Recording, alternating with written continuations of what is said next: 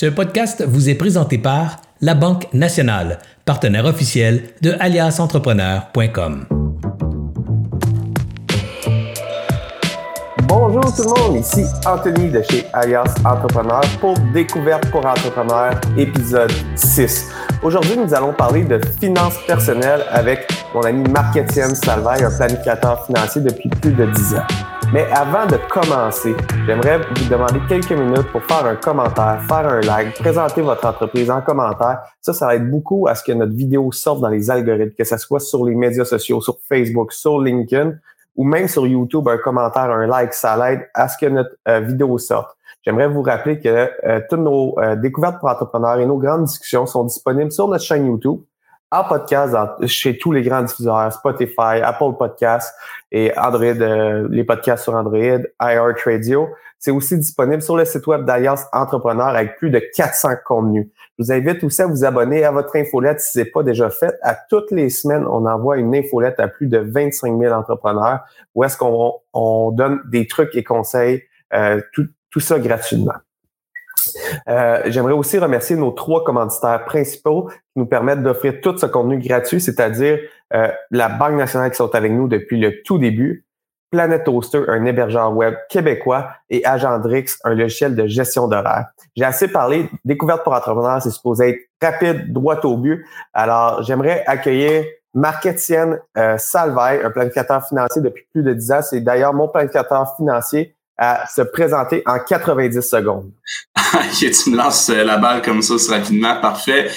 Euh, ben, écoute, Marc-Étienne Salvaire, copropriétaire et président de K2 euh, Finance, un cabinet de planification financière euh, complètement indépendant. Je travaille avec beaucoup d'entrepreneurs justement pour les aider dans leur dans leurs finances personnelles, oui, mais aussi dans leurs finances d'entreprise, car souvent, bon, c'est typique qu'un entrepreneur va tout miser sur sa business, mais souvent, il oublie de s'occuper de ses propres finances à lui, que ce soit leur hypothèque, placement, assurance, volet légal, fiscal. Euh, j'aime vraiment ça, apporter un, un regard peut-être plus 360 sur leur situation, puis surtout un regard objectif étant donné qu'on est complètement indépendant et euh, on est sur le courtage. Donc, euh, d'une certaine façon, je suis là pour m'assurer que les choses sont en ordre, qu'ils n'oublient pas des trucs importants. puis surtout, j'aime ça de, de, de, constater une certaine progression euh, avec eux. Oui, au niveau euh, pour qu'ils deviennent des meilleurs gestionnaires pour leur entreprise, oui, mais aussi pour leurs finances personnelles, là, pour pas souvent, pour pas qu'ils s'oublient rendus au bout de la run. Tu sais. Je te dirais que je me débarque beaucoup par euh, par mon thinking justement d'entrepreneur qui comprend 100% cette réalité-là, étant moi-même un entrepreneur, un passionné de l'entrepreneuriat, puis probablement par ma façon aussi de simplifier la gestion, puis le temps qu'ils ont à mettre là-dedans pour qu'ils puissent se concentrer à quoi? Ben à, à, ce qui compte vraiment, soit leur business, leur famille. Fait que puis à travers ça, ben, je suis aussi conférencier, je donne la formation des planificateurs financiers, conseillers financiers. Euh, donc c'est pas mal ça. De ce côté-là, ça va super bien. Euh, fait que je suis super content d'être là aujourd'hui, Anthony. Euh, merci de m'inviter. Un gros merci. J'aime toujours ça parler de finances. Ben, merci Marc-Étienne. Puis c'est une très bonne présentation, Marc-Étienne. La première fois que tu as présenté ton entreprise, je m'en rappelle, euh, une des premières fois, c'était à la soirée VIP de la soirée LTA. Puis tout le monde présentait, puis ça allait dans tous les sens. Puis là, tu as vraiment travaillé, c'est ton défi d'aujourd'hui en 90 secondes. On sait très bien qu'est-ce que tu fais, euh, Marc-Étienne. Puis je t'ai invité principalement parce que depuis un certain temps, je ne sais pas si c'est mon euh, algorithme de Facebook qui se fait bombarder, mais j'ai beaucoup de contenu qui parle de FIRE, d'indépendance financière, de j'ai vraiment beaucoup de prendre sa retraite à 40 ans. Puis je me suis dit, oh, j'ai plein de questions, mais on va démystifier ça live aujourd'hui. Là, vraiment, euh, j'aimerais comprendre davantage, tu sais, comme entrepreneur, qu'est-ce qu'on doit faire. Mais une des premières questions, euh, ce matin, euh, mon collègue Jean-Charles, il a posté sur le groupe Facebook, ça l'a suscité. Suscité, merci. beaucoup d'intérêt. C'est-à-dire, quel montant en liquidité devrais-je garder dans mon fonds de roulement personnel? Ben, euh, tu sais, pour répondre à la question facilement, bon, on entend tout ça, tout ça la règle du pouce, euh, 3 à 6 fois euh, ton coût de vie. Euh, donc, 3 à 6 semaines de ton coût de vie. c'est à peu près ce qu'on entendre, 3 à 6 mois, pardon, de ton coût de vie. mais encore là, il n'y a pas de règle universelle. Ça dépend tout le temps d'une personne à l'autre. Il y a pas quelque chose. Moi, ce que je peux te dire par rapport à ça, c'est que oui, tu peux prévoir 3 à 6 mois euh, de liquidité de côté en termes de salaire ou de coût de, de coût de vie, mais t'es pas obligé nécessairement de l'avoir cash. Moi, je vois souvent ça, des situations du monde qui ont ça cash, mais quand on est un entrepreneur, on a besoin de nos liquidités en partant. Euh, surtout pour quelqu'un qui part. Fait que de dire que je vais garder trois à six mois de liquidité de côté, écoute, c'est un peu euh, c'est pas sûr, je suis pas certain de la formule, mais ce qu'on peut voir, par exemple, c'est d'avoir accès à cet argent-là, euh, soit par pas une carte de crédit, mais peut-être par de l'équité sur une maison, une marge de crédit hypothécaire déjà préautorisée ou une marge de crédit professionnelle à des taux, surtout avec ce qu'on vit actuellement, c'est des taux en bas de 3% par exemple. Fait que ça vaut la peine de dire, OK, ben, je prends mes liquidités, je peux les investir un peu plus à long terme, aller chercher des rendements peut-être un peu plus intéressants, soit via de l'immobilier, sa propre business, ou simplement dans des fonds mutuels, des fonds communs. Euh, puis de côté, ben si jamais, puis là c'est si jamais je n'ai besoin, ben j'ai accès à des liquidités à très bas taux d'intérêt qui va pouvoir me dépanner. sais. Puis après ça, ben es capable de jouer avec tes investissements, de les retirer dans, dans des bons moments pour pouvoir rembourser ça. C'est plus comme ça que je vois ça. Alors, euh, si je comprends bien, là, la première étape, ça serait de prendre euh, quelques mois, parce que le faire seulement sur un mois, mais disons que je vais sur les trois prochains mois, je paye tout avec mes, mes je paye tout de la même façon. J'estime ça me coûte combien vivre. Alors, on va dire que pour la fin du calcul, ça me coûte 5 000 vivre par mois. J'aime bien ça que tu as parlé du coût de vie et non du salaire, parce que comme entrepreneur, le salaire fluctue selon les dividendes, selon combien que j'en laisse. Mais établir mon coût de vie, alors si j'estime que mon coût de vie coûte 5 000 je devrais avoir 15 000 en, en liquidité rapide que je suis capable d'aller chercher. Puis là, tu as parlé d'un concept puis euh, euh, de la marge de crédit. Alors, je peux garder l'argent dans mon entreprise ou dans mes placements, mais avoir accès à une marge de crédit. Euh, de, de ce montant-là qu'on parle. Alors, dans ce cas-ci, c'est entre 15 à 30 000 si mon coût de vie est 5 000 par mois. Mais ma marge de crédit, si je commence à l'utiliser, c'est après combien de temps que tu dis, OK, là, ton buffer, c'était 30 000 sur la marge de crédit. C'est quand que tu dis, OK, là, là, je suis dans le rouge, puis je dois prendre action pour euh, changer soit mon coût de vie ou augmenter mes revenus. Tu, tu l'as dit que c'est un buffer. encore là, c'est fait pour pallier à des imprévus, une séparation, euh, une séparation d'affaires, mais une, séparation euh, personnelle aussi. Puis après ça, c'est ça donne le buffer le temps de réagir. C'est-à-dire qu'à court terme, tu es capable de prendre tes liquidités sur ta marge. Puis ton, on, on, dit souvent ça, hein, c'est le, le coût le coût de location de l'argent. C'est quoi le loyer de l'argent, mais c'est ton 3% que tu payes.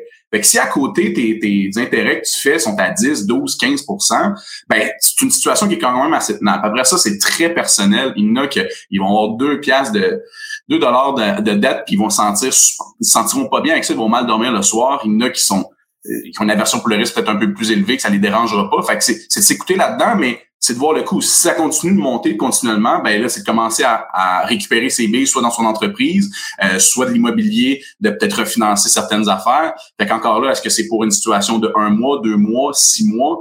Fait que c'est tout ça qui doit être évalué, je pense, pour pouvoir prendre une, une décision éclairée. Mais chose certaine, c'est que ça donne le buffer pour prendre ces décisions-là. Tu sais.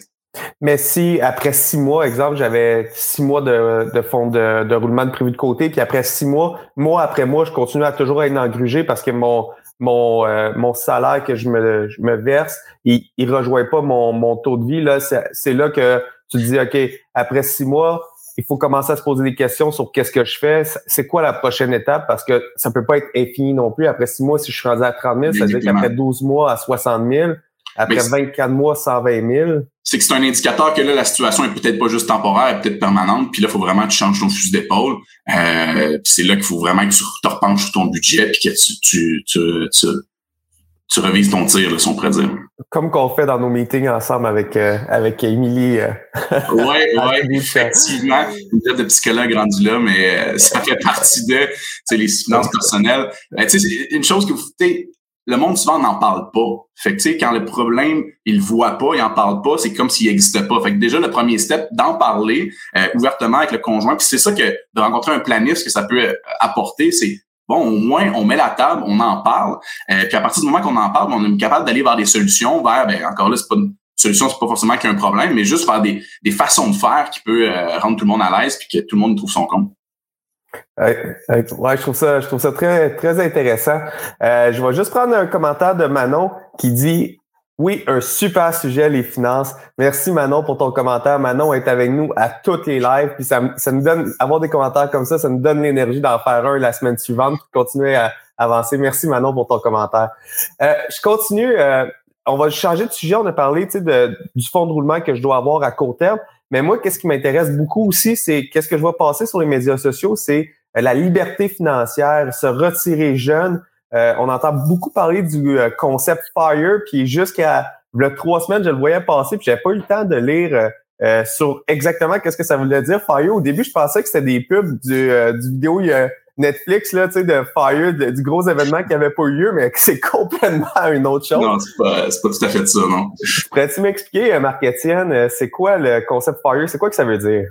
Ben, c'est, c'est un concept qui est né aux États-Unis, le Financial Independence Retire Early, fait grosso modo d'être indépendant financièrement, prendre sa retraite tôt. C'est un peu ça que ça veut dire. C'est un, un mouvement qui arrive de plus en plus au Québec euh, de, par les temps qui courent. Euh, c'est sûr que d'office, il y a plusieurs définitions à proprement dit de l'indépendance financière, dépendamment de qui tu parles, mais souvent on entend par indépendance financière quand tu as assez euh, de revenus passifs, donc euh, tu as assez d'argent de côté pour pouvoir vivre seulement des intérêts. Euh, mais c'est certain la liberté, une autre définition, c'est la liberté de pouvoir faire ses choix. C'est-à-dire que, puis moi, je suis peut-être plus camper de ce côté-là, de dire que je vis uniquement de mes intérêts, pas forcément, mais au moins d'avoir la liberté de faire les choix euh, de, de, de, choix d'emploi, choix de prendre une semaine, deux semaines, un mois off, comme on en parlait avec nos réserves et tout ça. Euh, moi, je suis plus camper de ce côté-là. Mais avec le concept FIRE, avec le mouvement FIRE, c'est peut-être plus ça qu'il faudrait dire. C'est le trick là-dedans, c'est que tout repose sur ton niveau de vie. Tu sais, euh, Anthony, si ton niveau de vie est de 10 000 par année, on s'entend que tu n'as pas besoin d'épargner le même montant que si tu as un niveau de vie à 100 000. OK? Tout se passe là. Puis tu sais, on, va voir souvent la règle finalement du 4% donc euh, avoir 25 fois ton coût de vie. Fait qu'encore une fois, si tu un coût de vie à 20 000 ou 40 000 par année, ben 40 000 par année, ça va prendre un million fois 4% on arrive à 40 000 rough encore une fois. Puis euh, si un coût de vie à 20 000, ben ça te prend 500 000. Comprends-tu? Pour pouvoir vivre des intérêts. Naturellement, il faut prévoir une inflation là-dedans, mais encore là, c'est une règle du pouce, c'est pas euh, du pouce, c'est pas parfait, mais ça en dit quand même assez long il y a plusieurs personnes justement qui parlent euh, de, du mouvement FIRE aussi, de déjouer le système. sais, le fameux rat race là, qui est euh, métro, boulot, dodo, comme si on était tous prisonniers d'un espèce de système capitaliste. On, euh, va juste faire une, une, pause. Là. On, va, on vient de parler un autre, un autre concept que tu as nommé très rapidement. Pour ceux qui sont pas familiers avec le rat race, il a dit boulot, dodo.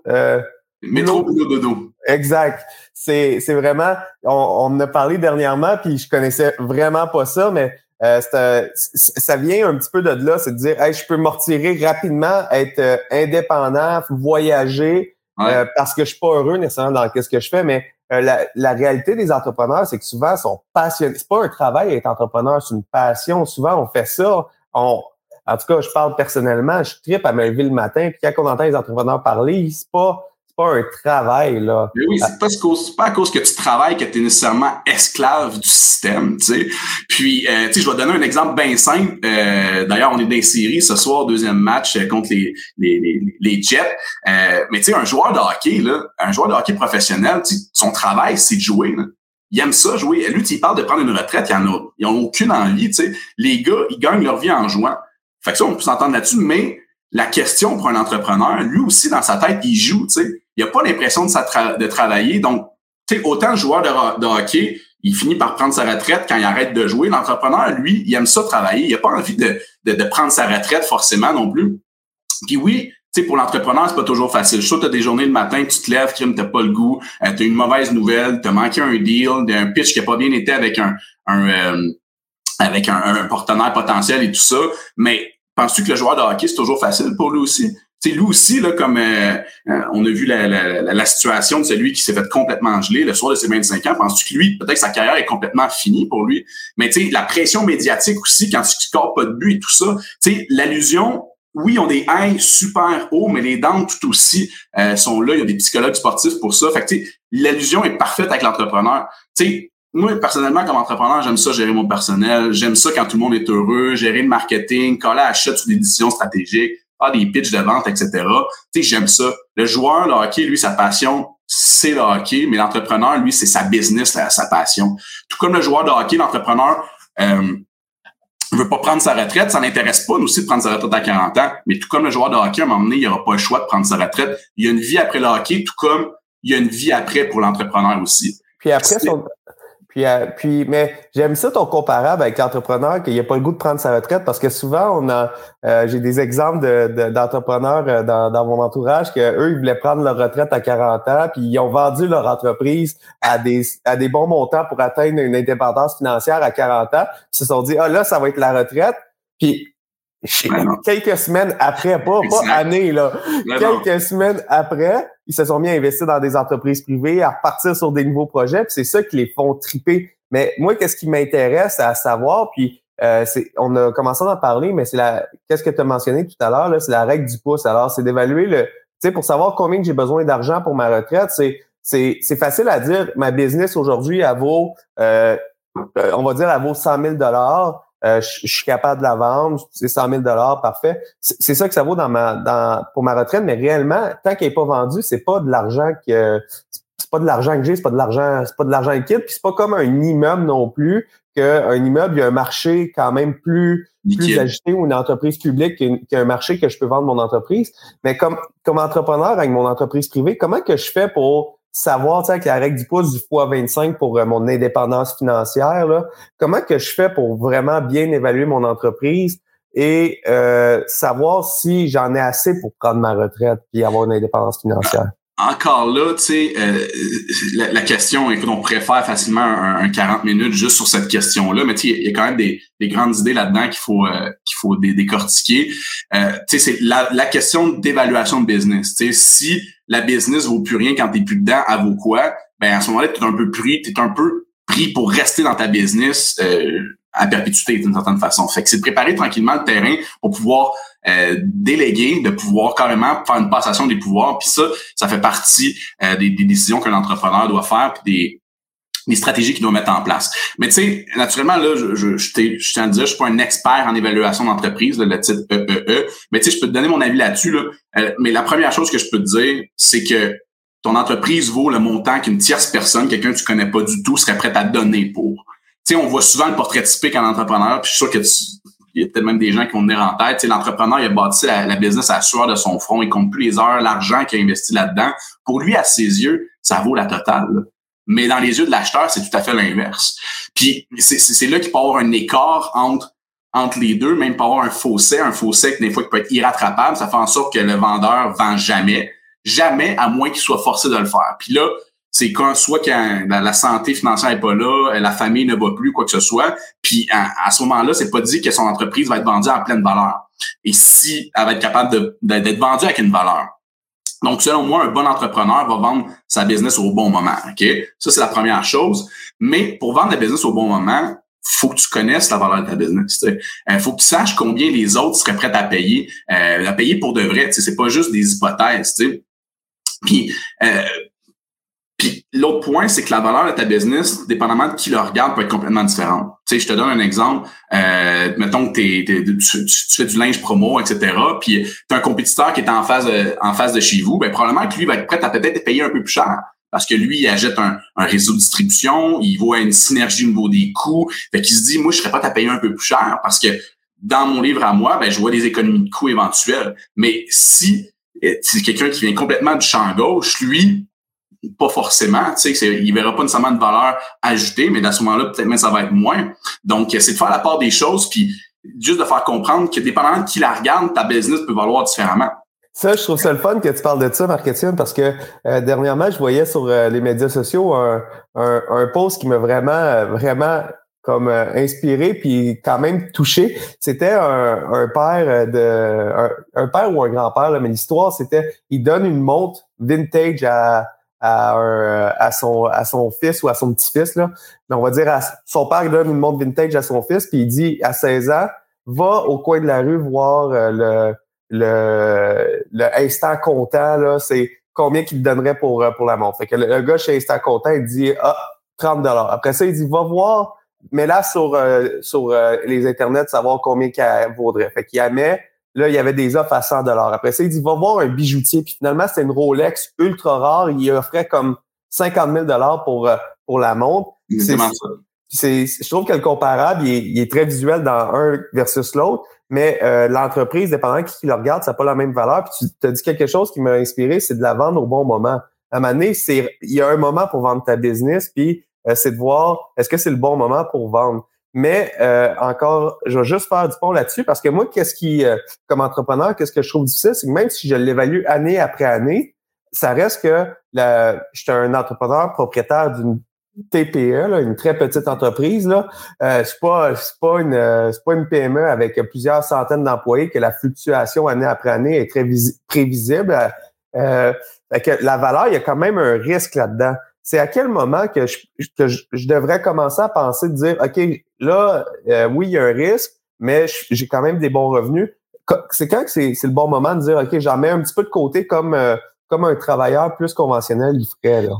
Mais c'est sûr qu'au départ, euh, on mise tout, hein, on met toutes ses œufs dans le même panier comme entrepreneur, c'est souvent le cas. Euh, puis on, entend souvent ça, faut que tu gardes le focus euh, sur ton entreprise.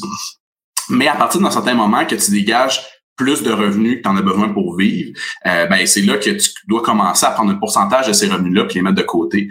Puis euh, parce que oui, on entend souvent, ben on entend souvent, c'est typique, tu sais, je veux dire, ah, oh, j'ai investi dans mon entreprise, j'ai investi dans mon entreprise, puis j'entends ça à répétition semaine après semaine, mais ok, mais si finalement ton entreprise, il y a un il y a un enjeu technologique, il y a un, un, un, enjeu gouvernemental qui fait que ton entreprise perd tout, ben, tu as tout mis tes œufs dans le même panier. Tu sais. Fait qu'à partir du moment que tu es capable de générer un montant plus élevé que tu en as vraiment besoin pour vivre, ben c'est là que euh, c'est intéressant, mais tu peux te permettre de prendre ça pour commencer à, à, dispatcher, si on pourrait dire, euh, déléguer de plus en plus, puis rendre ta business indépendante de toi. OK? Puis une fois que tu as réussi à faire ça, ben là, tu peux prendre tes billes aussi, puis commencer à mettre des REER de côté, des CELI, préparer tranquillement ton fonds de pension. On fait souvent le parallèle avec un, un fonctionnaire. Un fonctionnaire, lui, euh, ben, c'est tel que tel, c'est garanti par l'État. Ils vont garantir un certain revenu dépendamment euh, des années que tu as travaillé, mais l'entrepreneur, il n'y a rien de tout ça. Fait que c'est lui qui doit bâtir euh, mois après mois, année après année, son fonds de pension tranquillement. Puis, c'est donner aussi une valeur à son entreprise, oui. c'est important, mais après ça, c'est voir à quel point c'est liquidable. Quand va arriver au bout de la run, que là, tu vas être rendu à vendre, euh, comment tu vas t'y prendre? Il faut préparer cette relève-là tranquillement. Fait que tout ça se fait un peu en parallèle. C'est ça un peu, dans ma définition, un peu la, la gestion de patrimoine. Tu sais, euh, je veux dire, à un moment donné, il faut que tu diversifies tes sources de revenus, comme n'importe quel bon businessman dans ma tête. C'est qu'à un moment donné, oui, OK, tu as ta business qui est ton principal income, ton principal revenu. Mais à un moment donné, qu'est-ce que tu fais avec ça? Ben, tu dis, OK, ben là, tout est concentré là tu atteins une certaine croissance, une certaine maturité dans ton entreprise, ça roule plus tard, euh, ça roule quand même bien, de de passer l'état de start-up, de passer l'état de croissance, ça va quand même bien, tu vas quand même avoir des revenus prévisibles, ben là, commence à sortir un peu d'argent de la business, commence à peut-être euh, investir en immobilier. C'est ça la, gestion de patrimoine dans ma définition. Tu sais, de ta business, euh, après ça, tu as tes dettes, le financement, euh, tu as même les assurances. Tu sais, d'un matin, t'es plus de rentrer travailler, tout le reste s'écroule. Euh, tu as, le financement, comme je le disais, tu as la fiscalité qui touche un peu à tout ça. Tu peux investir un peu en immobilier, tu peux commencer à faire du placement peut-être un peu plus traditionnel euh, dans des fonds communs, toutes ces choses-là. Fait que ça fait en sorte qu'à un moment donné, tu deviens vraiment plus un gestionnaire de tes choses. Puis c'est un peu là que le planificateur financier, selon moi, intervient, il, est là pour t'accompagner là-dedans, mais tu es ton propre gestionnaire de patrimoine. On en sent souvent ce terme-là. Euh, puis le planificateur financier, il est là pour t'aider à prendre ces décisions-là, puis de voir peut-être, de poser des questions peut-être que tu t'aurais pas posées par toi-même, puis de voir le, le, le, ton angle mort, que hey, tu pensé à telle chose, telle chose, telle chose? Puis à un moment donné, tu deviens ton propre planificateur financier. Moi, dans mon livre à moi, le meilleur planificateur financier que tu peux pas avoir, c'est toi-même. Le planif, il est là pour t'aider à augmenter ton niveau de connaissance, augmenter un peu les, les, différentes, t'aider à faire la gestion de ces choses-là au niveau personnel puis au niveau de ton entreprise. Fait que c'est comme ça que, que, je vois ça, moi, de m'emmener, faut que tu diversifies tes sources de revenus parce que oui, on, on y croit, ça va être le, prochain, euh, le prochain million que tu vas faire à chaque année, ça va être dans ton entreprise. Mais si finalement ça arrive pas. Mais là, on est euh, moi, dans le fond, mes questions viennent pas sur générer des millions dans, dans ton entreprise, mais c'est d'en mm. générer assez pour pouvoir avoir euh, avoir la retraite à la hauteur. C'est ça que j'aime de ton discours depuis le début, c'est évaluer c'est quoi mon coût de vie, puis j'en ai besoin de combien pour garder mon coût de vie pour avoir euh, une, une belle une belle retraite. je vais juste faire un pont sur qu'est-ce que tu as dit sur la gestion du patrimoine, puis il y a deux choses que tu as dit que j'ai adoré. La première, c'est, euh, ça m'était jamais venu en tête, mais c'est vrai que oui, il y a une valeur de ton entreprise, mais il faut que tu prépares la transition. Tu sais, c'est pas euh, euh, aujourd'hui, je suis prêt à prendre ma retraite, je l'affiche sur le marché puis elle va se vendre. il y a une méthode de faire une transition d'entreprise, puis surtout pour garder euh, des belles entreprises euh, bâties, tu as bâti ça à la sueur de ton front, euh, où tu l'as racheté puis tu, tu l'as remis à ton image, tu as vraiment travaillé fort dans ton entreprise, ça serait le fun que, euh, que quelqu'un puisse prendre la relève. Comme moi, je suis, passionné par, la business, mais quelqu'un qui m'offrirait la chance de, pouvoir prendre la, business, ben, je peux rentrer un petit peu comme que Serge a fait avec moi avec Alias. Il, il, m'a donné des parts dans Alias pour, en travaillant, puis tranquillement, il me donne la, la relève d'Alias Entrepreneur. Ben ça, je trouve ça vraiment, vraiment bien. C'est ça qui donne la valeur à ton entreprise. C'est souvent, on, on, la vieille école, on a beaucoup, bon, très avare, ah, c'est moi qui l'ai bâti, puis tout ça, ouais, mais à partir du moment que tu commences à penser aux autres, puis à dire, à vouloir donner au suivant, ben c'est là qu'en donnant au suivant, c'est là que la vraie valeur de ta business commence à prendre euh, de la valeur parce que là, tu t'assures une certaine pérennité. Sinon, ben, si c'est ah oui, c'est moi qui l'ai fait, ben tu vas partir avec euh, ta business dans ta tombe. Là parce qu'il y aura pas une certaine pérennité. Puis je pense que la plus belle chose d'une entreprise, c'est pouvoir la mettre au monde, puis qu'à un moment donné, elle puisse vivre sans toi, comme un enfant. Tu sais, j'ai, j'ai bientôt trois enfants, je sais que tu entends une deuxième toi aussi, mais c'est ça, je pense, la, réussite euh, au niveau famille, c'est de pouvoir mettre un être euh, sur Terre, puis de pouvoir donner les moyens de, de, de survivre et même de, de, de, de de s'accomplir personnellement, mais je pense que c'est exactement le même thinking avec une business. C'est que tu mets une business au monde, tu travailles fort, mais euh, je pense que le plus bel accomplissement au niveau business, la plus belle réussite, c'est quand cette tête-là, ta business, ta TPE devient euh, indépendante de toi puis qu'elle peut survivre sans toi. Puis de l'autre côté, ben, c'est là que tu as gagné parce que tu viens de te créer carrément un revenu passif euh, pour t'assurer même peut-être intergénérationnel si, intergénérationnel si les choses vont bien. Puis c'est ça que j'aime. Puis en faisant la transition, puis prévoyant la transition, on peut aussi garder la richesse dans notre dans notre dans notre province, dans notre pays, en, en choisissant c'est qui qui va prendre la relève, quelqu'un qui, qui me représente. Ça, c'est la première chose que je retiens de qu'est-ce que tu as dit du dernier concept. Puis la deuxième, c'est dans la gestion du patrimoine. Tu parles beaucoup de diversification de ton risque. Tu sais, c'est beau dire, hey, j'ai tout mis dans, dans, dans mon entreprise, mais c'est un peu comme au casino aussi. De qu'est-ce que je comprends, de qu'est-ce que tu expliques là. C'est si je mets tout dans mon entreprise, c'est un peu comme si j'ai tout mis sur le rouge. C'est, c'est sûr, le comparable est très il est, il est, quand même à l'extrême, là. Mais euh, si je diversifie mon risque, tranquillement, j'ai plus de chances de pouvoir euh, euh, bien vivre de ma retraite. là, notre, temps achève pour notre notre premier notre première rencontre pour parler de, de planification financière. Aurais-tu un autre sujet que tu aimerais aborder avant qu'on termine, Martin? Ben, tu sais, ben, je peux revenir un peu sur le mouvement FIRE. Je pense que, tu sais, il, y, a du bon, et je pense comme toute chose, faut être calme d'en prendre puis d'en laisser. Puis je pense que le thinking en arrière du concept de Fire est bon, d'être peut-être un peu plus un petit peu plus euh, minimaliste, de de, de, de, de, de prévoir un peu plus à long terme, d'en mettre de côté. Puis ça revient un peu à la règle du pouce. On dit souvent que tu devrais mettre 10 à 15% euh, de tes revenus de côté en prévision de la retraite, surtout au départ, hein, parce que c'est exponentiel, c'est les, les petits que tu vas faire sur l'intérêt que tu as fait. Fait que au, au début, tu es capable de mettre 40 à 50% de côté pour ta retraite c'est une bonne chose. Au début, pour l'entrepreneur, c'est un peu différent. C'est pas comme un fonctionnaire. Ben, lui, ça va être le 40-50 qui va réinvestir. Mais tu peux pas rester toujours à 40-50% à réinvestir dans ton entreprise comme tu réinvestirais euh, dans un placement. Il faut qu'à un moment donné, tu dis, OK, là, j'ai assez investi dans la business. Ça commence à rouler grondement. Ben là, je prends un pourcentage de ça, je le mets de côté, je le range au personnel, régime épargne études. Il y a des stratégies d'assurance aussi qui existent pour niveau baisser la facture fiscale. Il y a un paquet de choses qui peuvent être faites pour euh, justement diversifier tes billes puis tu au bout de la run, puis tu as un plan de match, puis tu es capable de dire, OK, j'ai bâti une belle business, maintenant, j'ai l'esprit tranquille, je sais comment je vais vivre ma retraite, puis est-ce que je suis à l'aise avec ça? Je pense que c'est le meilleur conseil que je peux donner aujourd'hui. Parfait. Un gros merci, Marc-Étienne, puis je vais terminer avec deux questions, et après ça, je termine pour vrai. La première euh, question des deux dernières, c'est, euh, ça, j'ai aucune idée, mais est-ce que j'ai accès à une pension gouvernementale comme euh, entrepreneur? Très, très bon point. Il n'y a pas de pension gouvernementale pour entrepreneurs. Ça, ça peut-être qu'un jour, ça, ça, arrivera. Mais euh, euh généralement, ce qu'on voit, euh, tu as la sécurité de vieillesse à partir de 65 ans qui est offerte par le gouvernement fédéral. Ça va te donner entre 500 et 900 dollars à peu près. Là. ça dépend d'un paquet de facteurs, dont euh, fait tu as, vécu combien de temps au Canada? Ça prend 40 ans pour avoir la pleine pension. Euh, ensuite de ça, est-ce que tu es en couple? Est-ce que tu es célibataire? Donc, c'est tous des facteurs qu'on a influencés, ainsi que le revenu que tu as à la retraite. à partir d'environ, on offre 75 000 jusqu'à 130 000. Mettons que tu as droit à 1000 pièces, mais ça va diminuer graduellement de manière linéaire jusqu'à 130 000. Puis à partir du moment que tu as 130 000 de revenus de retraite à partir de 65 ans, de différentes sources ton rapport d'impôt, 130 000, ben tu plus accès à ces, à ces pensions-là. La deuxième pension que tu peux avoir droit, c'est au niveau RRQ, donc au niveau du régime des rentes du Québec. Euh, ça, ben, il faut que tu aies cotisé. Puis pour pouvoir cotiser à ça, ben, il faut que tu mis, euh, faut que tu t'aies versé du salaire. Parce que en versant du salaire, il y a une cotisation qui doit être faite, environ 10% 10,5 le chiffre précis, qui doit être mis dans le régime de rente du Québec. Puis ça, à ce moment-là, ben, euh, ça va te constituer un espèce de fonds de retraite auquel tout le monde a droit à partir du moment que tu verses du salaire. Cependant, si tu te verses juste en dividende, ben c'est pas quelque chose que tu vas pouvoir avoir droit parce que tu n'auras pas cotisé au régime de rente. Donc, c'est quelque chose à prendre en considération lorsqu'on prend la décision de dire OK, je me verse en salaire ou en dividende.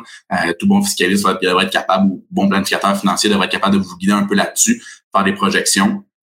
A des personnes qui ont peut-être une aversion un peu plus pour le risque, qui vont préférer dire Ah non, je peux faire me en dividende, mais euh, mais faites-le, par exemple, prenez le 10 puis mettez-le de côté, constituez votre propre fonds de retraite.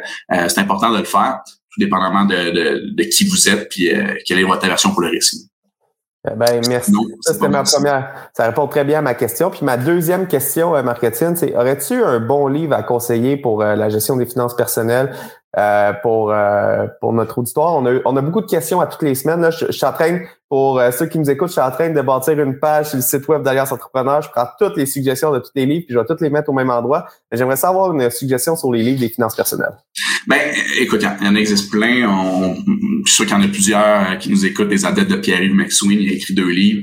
encore une fois, tous les livres de finances personnelles, je pense, faut en prendre puis en laisser. Puis ça va vous aider à vous constituer votre propre tête, votre propre planificateur financier en vous, c'est, vous qui allez prendre les décisions. Mais si on est dans le concept de FIRE, ben, je pourrais, euh, Jean-Sébastien Pilote, un Québécois euh, qui est devenu retraité officiellement à 39 ans, euh, comment comment déjouer le système, quelque chose comme ça, là, un retraité à 40 ans. Il a sorti un livre en pleine pandémie en septembre passé avec Jean-Sébastien Pilote. c'est quand même super intéressant. Si vous voulez en apprendre plus sur le concept FIRE, ben c'est, c'est le livre parfait, je pense, pour faire ça. Un, un gars de chez nous. Puis euh, je sais qu'il a donné aussi plusieurs entrevues, donc euh, je pense que ça ira avec la même euh, avec la même branche, la même ligne qu'aujourd'hui. Ben, merci beaucoup, Marc-Étienne. Puis, on a Karim qui dit Wow, super bonne idée pour le répertoire de livres recommandés. Il me donne deux semaines, alors pas le podcast la semaine prochaine, mais celui de la semaine suivante. Le, le répertoire va être en ligne. Alors, un gros merci, Marc-Étienne, pour, pour ton temps d'aujourd'hui. Euh, j'aimerais ça répéter à tout le monde que la, toutes nos euh, entrevues sont disponibles en podcast sur notre chaîne YouTube. Puis euh, ça va être aussi disponible sur le site d'ailleurs-entrepreneur.com en plus de 400 contenus qui aident les entrepreneurs. J'aimerais ça prendre un 30 secondes pour vous demander d'aller vous abonner à notre chaîne YouTube. Aujourd'hui, avant ce podcast-ci, on était à 494 abonnés. J'aimerais vraiment ça qu'on atteigne le 500 abonnés pour lundi prochain. On est plusieurs live en ce moment. Alors, si tout le monde qui nous écoute vont, vont vont s'abonner. C'est sûr qu'on dépasse 500 abonnés sur notre chaîne YouTube. Ça, euh, j'aimerais beaucoup ça. On est aussi euh, sur Instagram. On pose de la motivation à toutes les semaines. On a un groupe Facebook pour ceux qui veulent s'abonner, poser leurs questions entre, entre entrepreneurs. Puis on a l'infolette gratuite à toutes les semaines qu'on donne des trucs et astuces pour entrepreneurs. Alors, je vous remercie d'avoir été là. Je remercie encore une fois nos partenaires, la Banque nationale, Agendrix et Planet Oster. Et puis, dans le prochain podcast, dans la prochaine entrevue, on a la chance de recevoir Antoine Gagné de JCN Media où est-ce qu'on va parler de publicité Facebook. Alors, avec toutes les nouvelles normes, avec le iOS 14 qu'on va passer partout, j'ai énormément de questions sur comment tracker nos, nos conversions. Alors, la semaine prochaine, j'ai demandé à Antoine Gagné de JCN Media de venir nous parler euh, de, toutes les nouveautés qui se passent pour la publicité Facebook. Merci encore de nous avoir écoutés. Je vous souhaite une excellente fin de journée. J'espère que vous avez apprécié cette entrevue. Pour d'autres podcasts et encore plus de contenu, suffit de devenir membre sur aliasentrepreneur.com. Je vous remercie d'avoir été là. C'était Serge Beauchemin, alias Entrepreneur.